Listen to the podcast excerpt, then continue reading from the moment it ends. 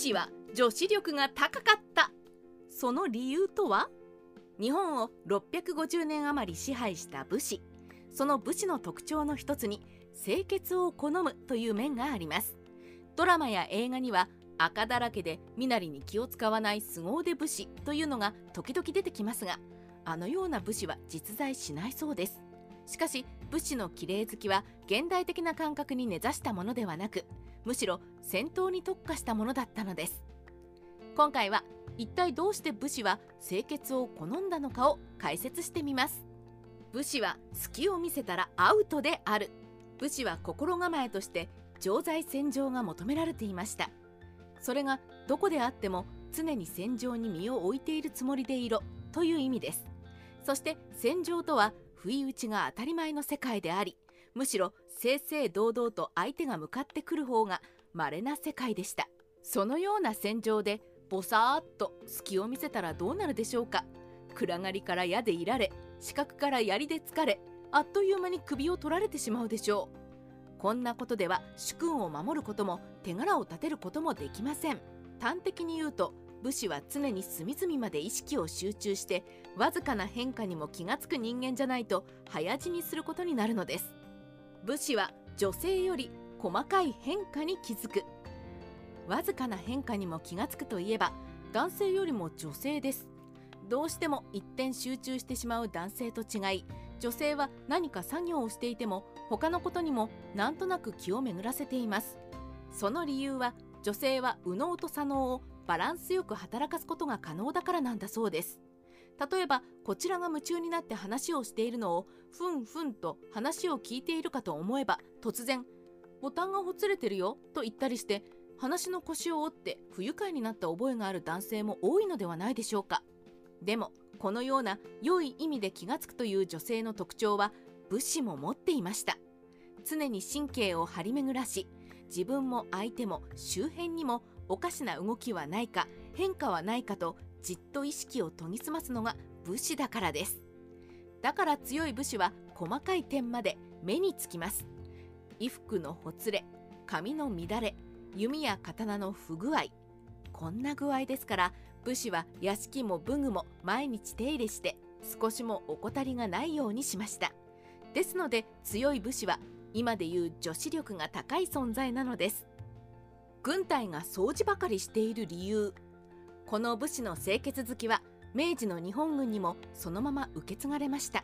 軍隊というのは戦争中以外は毎日掃除ばかりしている組織で銃の埃を取り油を塗りボタンのほつれを縫い脚板をきれいに巻き床も柱も隅々まで掃除して磨き上げ衣服はすべて決められた形に畳んで整理整頓します。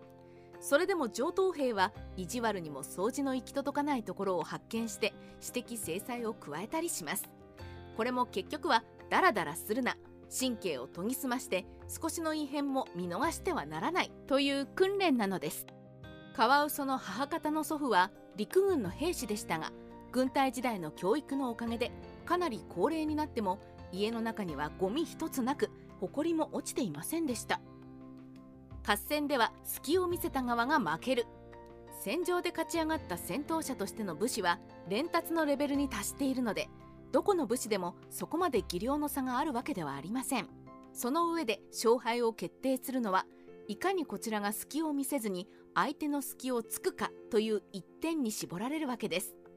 そのためには相手を見る力があるかどうかが試されます。相手が右利きか左利きか腕や足に古傷があるか相手の目つきからこちらのどこを狙っているかを見抜きその裏をかいて相手を仕留める方法を考えます。女子力が高い方が戦いに勝つなんて奇妙な話なんですが相手の隙に気づいた方が勝つわけですからまあそんな理由なのです。笛を吹きながら大盗賊を捕まえた藤原康政。最後に女子力が高そうでかつ強い武士の話をしましょう。平安時代の中期源頼信平の是平平の宗頼らとともに道長四天王と呼ばれた武勇の死に藤原康政という人物がいました。彼は武勇に秀でながら和歌にも巧みで道長の仲介で泉式部と結婚した人ですが同時に笛の名手でもありました。今昔物語によるとある年の10月藤原康政は好きな笛を吹いて月夜の道を一人で歩いていました。当時の平安京は治安が悪く夜は軍刀が出ましたがそんな軍刀の親玉の袴だれという男が笛を吹く藤原康政を見つけて衣服を剥ぎ取ろうと機会を伺っていました。ところが無防備に笛を吹いているように見える康政にはどうにも隙がありません。まごまごしている間に袴だれは康政の屋敷についてしまい振り向いた康政に「お前は衣が欲しいのか」と腕をつかまれ屋敷に引っ張り込まれます。そして立派な衣をプレゼントされますが袴だれはもう恐ろしくて震え屋敷を飛び出して逃げていってしまったそうです。袴だれは軍刀とはいえ親玉で度胸は座っています。その袴だれが動けないということは藤原康政が笛を吹きながらも神経を張り巡らして少しも隙がなかったからに他なりません。ね？藤原康政は女子力が高い強き武士でしょ？日本史ライターカワウソの独り言。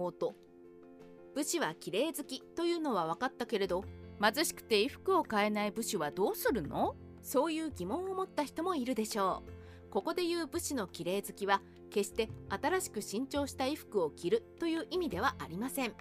粗末な衣服でもちゃんと洗濯しほつれを繕い破れたら継を当てて縫い子を当てて清潔な身なりをしていればそれでよかったのです。さて汚い身なりをした武士は実在しないという意味が分かったでしょうか？